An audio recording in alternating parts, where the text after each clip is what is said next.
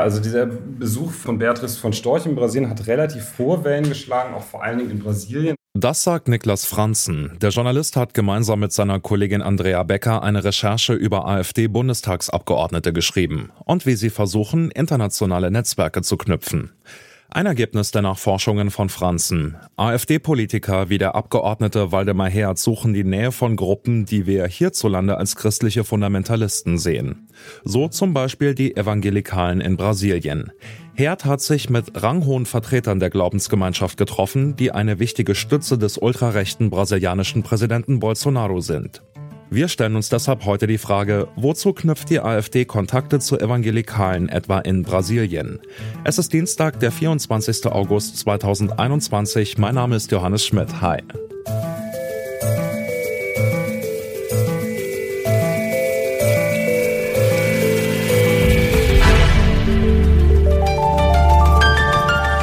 Zurück zum Thema. Die AfD-Vizechefin, ihr Ehemann und der brasilianische Präsident. Dieses Foto hat für viel Aufsehen gesorgt. Es zeigt Beatrix von Storch bei einem Treffen mit Jair Bolsonaro im Juli dieses Jahres.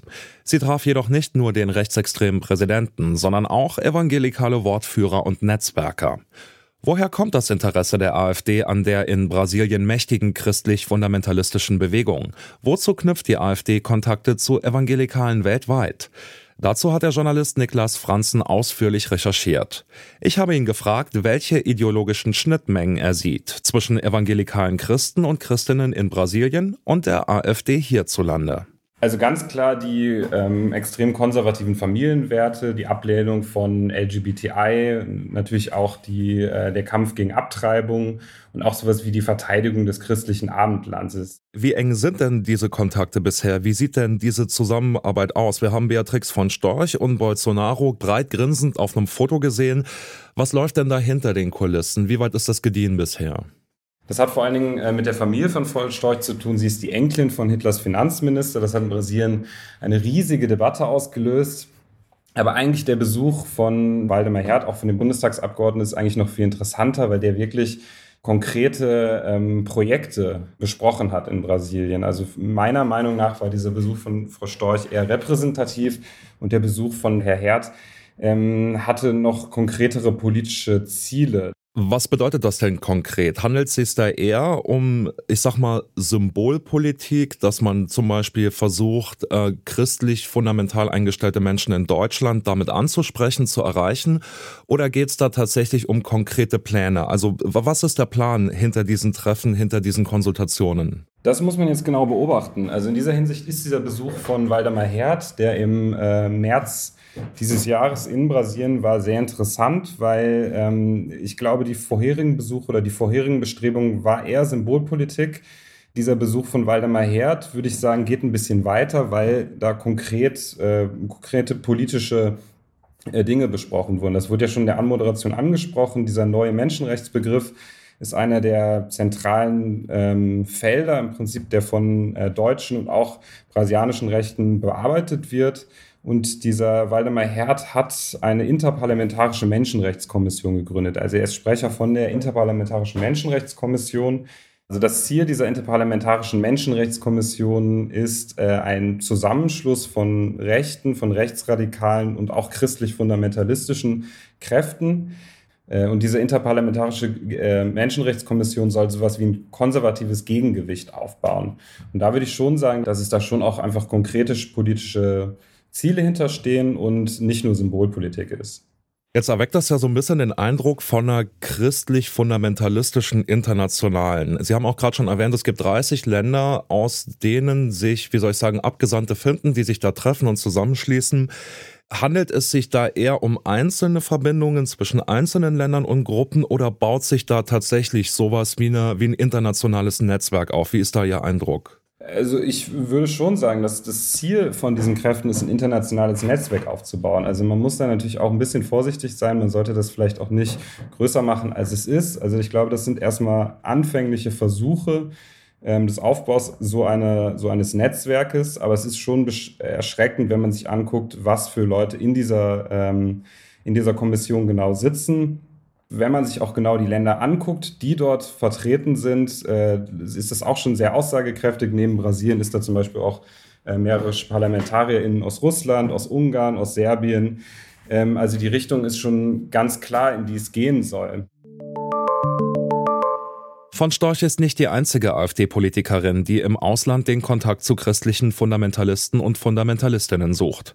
Waldemar Herd ist auch AfD-Bundestagsabgeordneter, bezeichnet sich selbst als Evangelikalen und engagiert sich in einer russlanddeutschen Pfingstgemeinde. Im März 2021 war er ebenfalls in Brasilien. Dort hat er sich mit Pastoren und Pastorinnen und evangelikalen Politikern und Politikerinnen getroffen. Einer seiner Gesprächspartner war der Pastor Marco Feliciano. Feliciano ist schon öfter durch Verachtung etwa von homosexuellen Menschen aufgefallen. Ich habe mit Waldemar Herd gesprochen und ihn gefragt, warum er sich mit einem Prediger trifft, der durch menschenverachtende, intolerante Aussagen auffällt. Ich spreche jetzt mit Ihnen und ich bin mir sicher, dass ich nicht alles äh, weiß, was Sie gesprochen und von sich gegeben haben. Und trotzdem spreche ich mit Ihnen. Und wieso soll ich jetzt nicht mit dem äh, Marco Feliciano sprechen? Ja, ich weiß nicht, äh, das, die Frage geht soll an ich, Sie. Ich, bevor, bevor ich mit jemandem spreche, soll ich die ganze Agenda studieren? Nee, darum, wer, was, darum geht's, darum geht's überhaupt nicht. Mich würde nur interessieren, worin die Bereicherung besteht. Was hat so jemand wie Feliciano für uns hier in Deutschland bereitzuhalten? Ich frage nicht nach der Vergangenheit. Ich will wissen, was er für die Zukunft für uns bereithalten kann mit seinen Ideen. Also ich war mit ihm draußen. Ich, wir haben uns getroffen am Flughafen und sind äh, spazieren gegangen.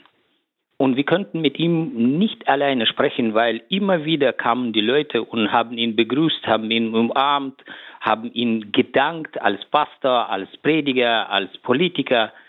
Haben Sie sowas in Deutschland gesehen? Naja gut, aber ich vermute, dass nicht alle sich bei Feliciano bedankt haben. Zumindest Homosexuelle, die in den letzten Monaten das Land verlassen haben aus Angst um ihr Leben, danken solchen Leuten, glaube ich, nicht. Ist das für Sie ein Problem oder würden Sie sagen, das ist ein Kollateralschaden oder wie würden Sie das nennen? Nein, das glaube ich nicht, dass jemand in Brasilien äh, aus Angst Brasilien, das Land von Karneval. Also äh, lass, lassen wir bitte die Kirche im Dorf und äh, diese Schwarzmalerei, was sie jetzt versuchen zu, äh, hier zu machen, äh, gilt auch nicht. Ich habe da überhaupt keine Feindlichkeit zu jemandem erfahren. Und ich glaube nicht, dass die Homosexuellen in Brasilien unter Druck äh, gekommen sind oder also das ist das, was sie gerne sehen wollen. Fakt ist, im Januar 2019 ist etwa der brasilianische Politiker Jean Willis aus Brasilien geflohen. Der Grund dafür?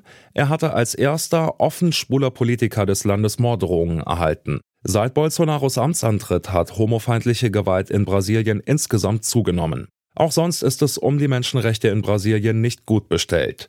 Laut Amnesty International hat sich die Lage unter der Regierung von Jair Bolsonaro noch verschlechtert. Dass die Evangelikalen sich als verlässliche politische Unterstützung für Bolsonaro und auch Trump erwiesen haben, ist der AfD wohl nicht entgangen.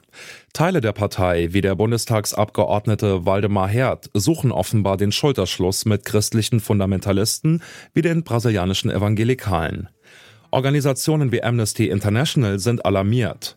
Die Menschenrechtsaktivistinnen sehen die LGBTQ-Community in Brasilien massiv unter Druck, seit Bolsonaro und seine evangelikalen SupporterInnen an der Macht sind. Was die AfD-Netzwerker mit ihnen verbindet? Der Traum von einer homogeneren Gesellschaft, die von christlich-konservativen Normen geprägt ist und eben nicht von einem Pluralismus der Lebensweisen. Das war's von uns für heute. An dieser Folge mitgearbeitet haben Anna Lukow, Felicitas Kuhnt, Jonas Jonak und Benjamin Sadani. Chefin vom Dienst war Alea Rentmeister und am Mikro verabschiedet sich Johannes Schmidt. Bis zum nächsten Mal. Ciao. Zurück zum Thema vom Podcast Radio Detektor FM.